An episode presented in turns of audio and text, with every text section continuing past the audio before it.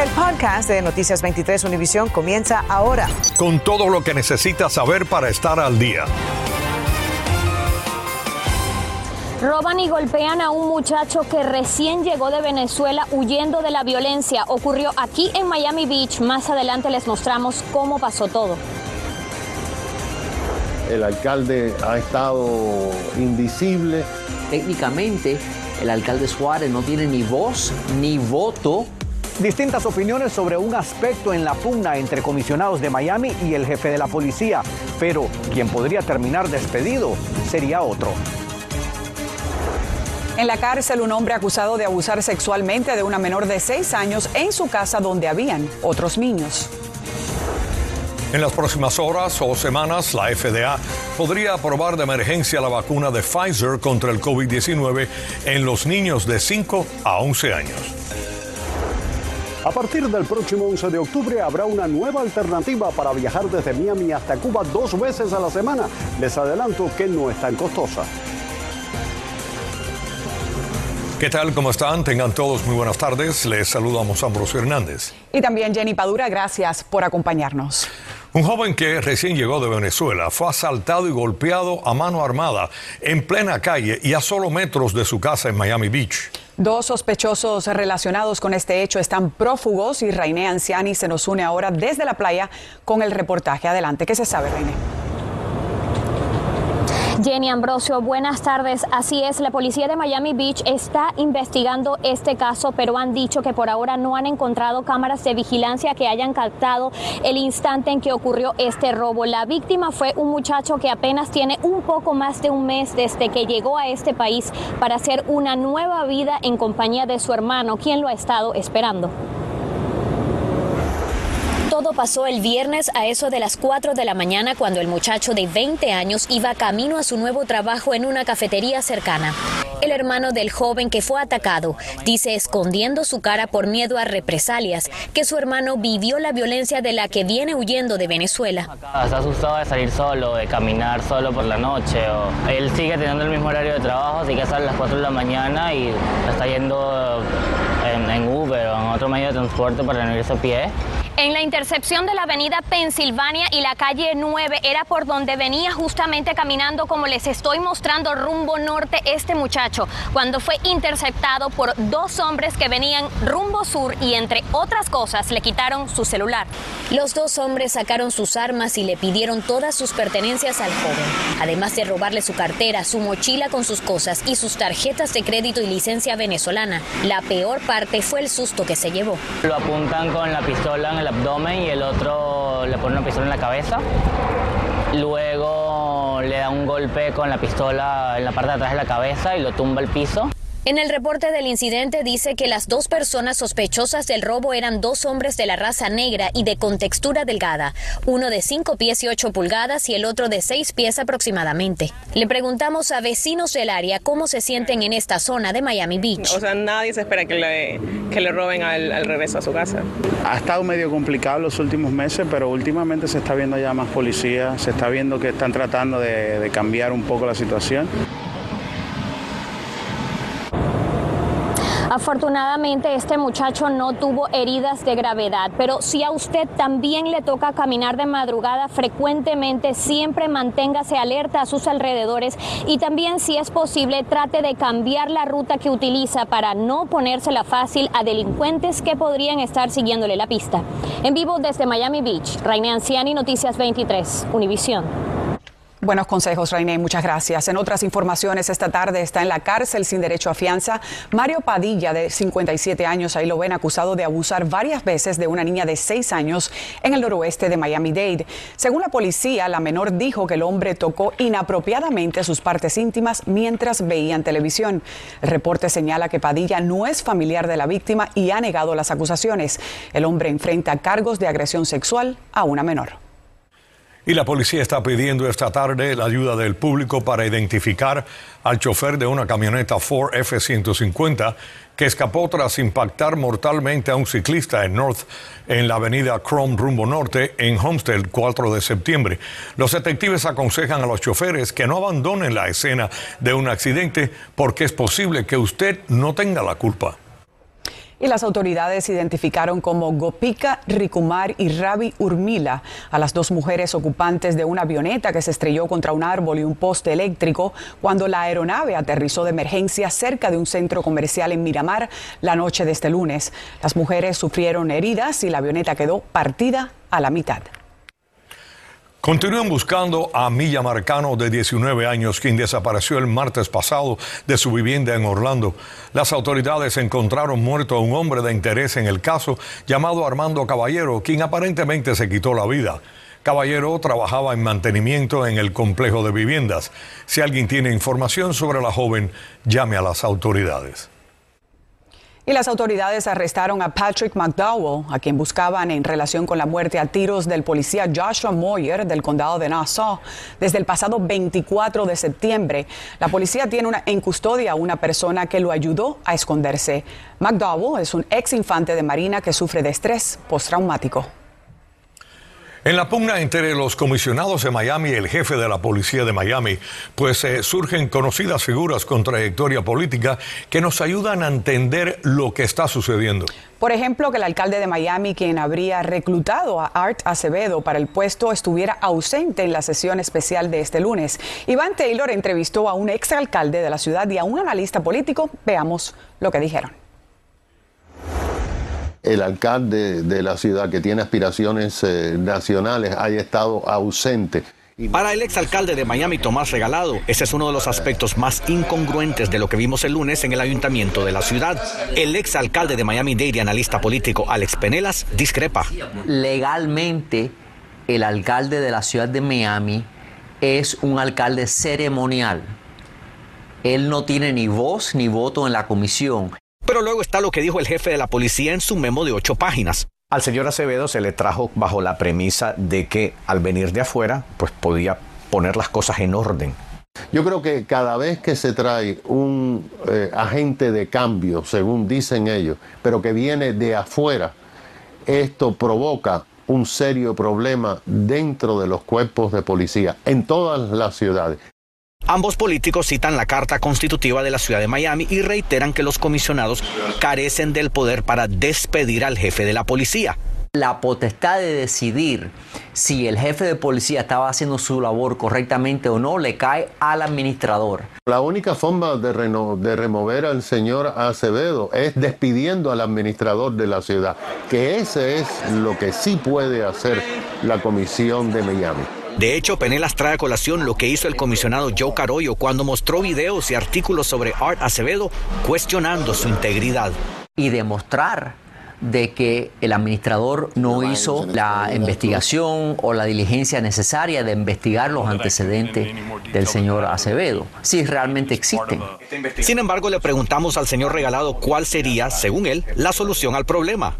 Lo que hay que ir a la fiscalía con las declaraciones de la comisión y con las declaraciones del jefe de la policía y pedirle a la fiscal Catherine Fernández Ronde, por favor, nombre un fiscal especial y empiece a investigar, levante todas las piedras en la ciudad de Miami el comisionado Ken Russell, quien habría estado de acuerdo en la nominación del jefe de la policía, pero que no estuvo en la sesión del lunes, tampoco está dando entrevistas, pero su oficina informó que sí asistirá a la próxima sesión del viernes por la tarde. Quien no ha confirmado eso es el alcalde de la ciudad.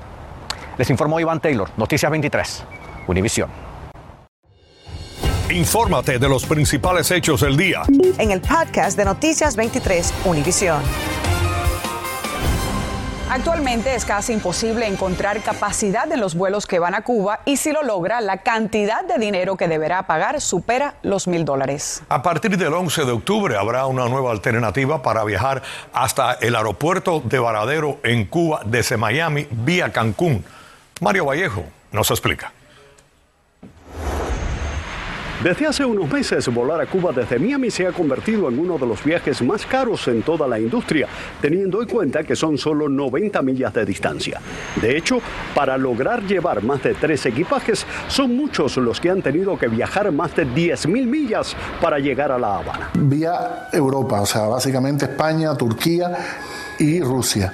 Sin embargo, los cupos son muy limitados, no hay, y obviamente cuando no hay cupos los precios es como una campana de Gauss, los precios se disparan, así funcionan las aerolíneas. Y es que en la mayoría de los aviones de los charter y aerolíneas comerciales ya no hay cupo para los próximos meses. Teniendo en cuenta la alta demanda y la poca oferta, tres agencias de viaje, dos de Miami y una de México, se asociaron para firmar un contrato con una aerolínea y comenzar a partir del 11 de octubre dos vuelos semanales de 121 pasajeros cada uno desde Miami a Varadero. Ya está aprobado, ya tenemos los permisos.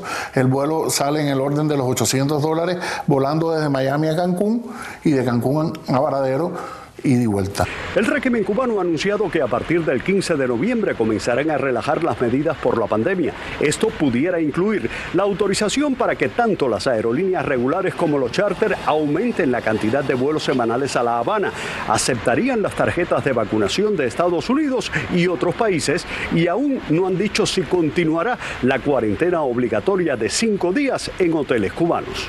Aunque el gobierno del presidente Joe Biden trabaja en enviar más personal a la Embajada de Estados Unidos en Cuba y también la posibilidad de que permitan a los vuelos aterrizar en otros aeropuertos de la isla, hasta este momento no hay nada oficial.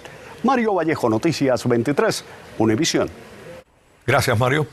La FDA podría otorgar la aprobación de emergencia para el uso de la vacuna Pfizer contra el coronavirus en niños de 5 a 11 años de edad en las próximas semanas, luego que la compañía anunciara que entregó los datos de sus estudios a la FDA.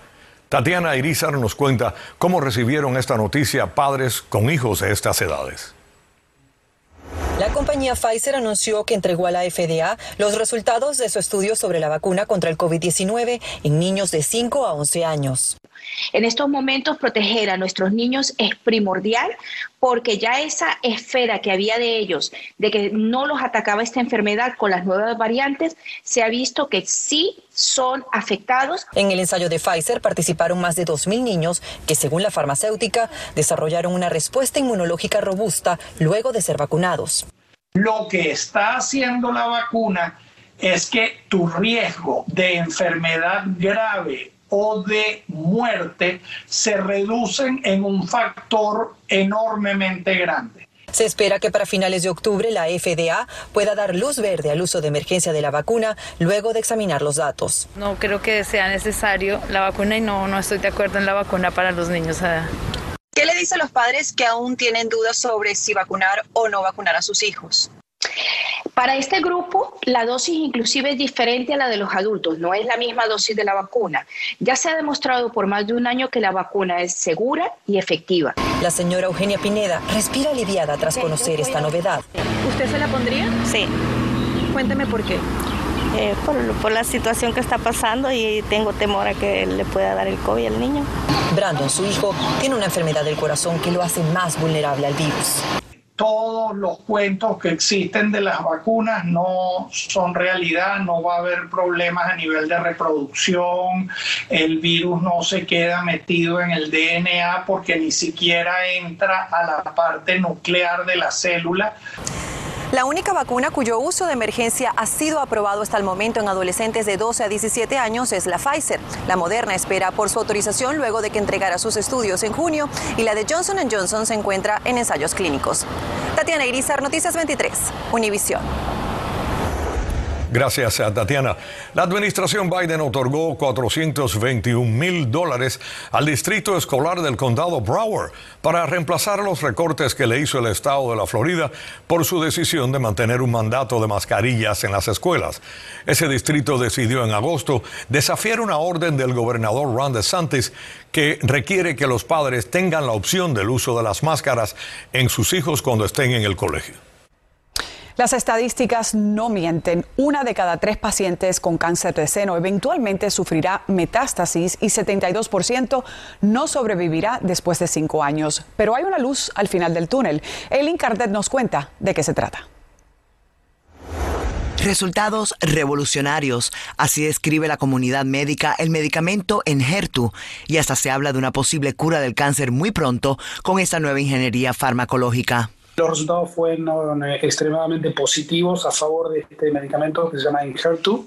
Los resultados de los ensayos clínicos ya en tercera fase con este medicamento de AstraZeneca demostraron una reducción de la progresión de la enfermedad o muerte en un 72% en pacientes con el cáncer más agresivo. Otro aspecto innovador de este anticuerpo monoclonado es que las pacientes no experimentan los devastadores efectos de los tratamientos convencionales. Lleva una pequeña molécula de quimioterapia pegada en él que hace que el descargo de esa quimioterapia, la entrega de esa quimioterapia sea bien específica y con un volumen inferior, ayudándonos o ayudando al paciente, en este caso sin duda, a tener casi exclusivamente un porcentaje muy inferior de efectos adversos con igual o superior eficacia. Según el doctor Guardiola, este nuevo medicamento aprobado ya por la FDA cambia el paradigma para mujeres con esta enfermedad. Sin embargo, quiso recalcar la importancia de la prevención. El mejor mensaje es, hagamos mamografía. O sea, la detección temprana del cáncer de seno ha sido uno, si no el mejor de los impactos en los últimos años de curar esta enfermedad. Si bien las tasas de supervivencia del cáncer de mama se han duplicado durante las últimas décadas, cada año casi 44 mil mujeres mueren aquí en Estados Unidos por la enfermedad.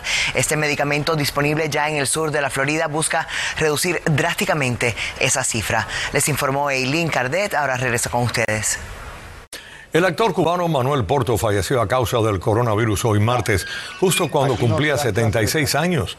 Así lo informó el Consejo Nacional de las Artes Escénicas. Porto fue fundador y director del proyecto artístico Corimacao en la Ciénaga de Zapata, un grupo que le dio la posibilidad de transitar el camino de la actuación a muchos jóvenes cubanos. En paz descanse.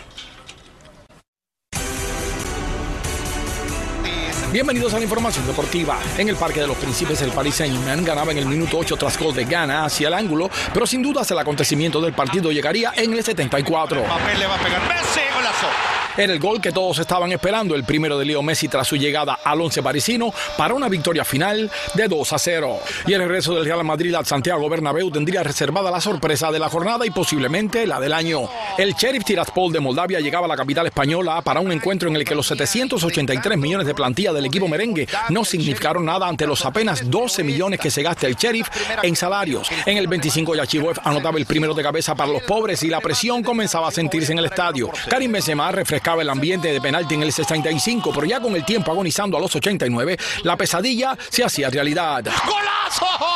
Era Sebastián con un golazo digno de Champions y el 2 a 1 para el Sheriff, confirmando que, como en la mítica historia, otra vez David volvía a hacerle la trastada a Goliat. Ernesto Clavelo Deportes, 23.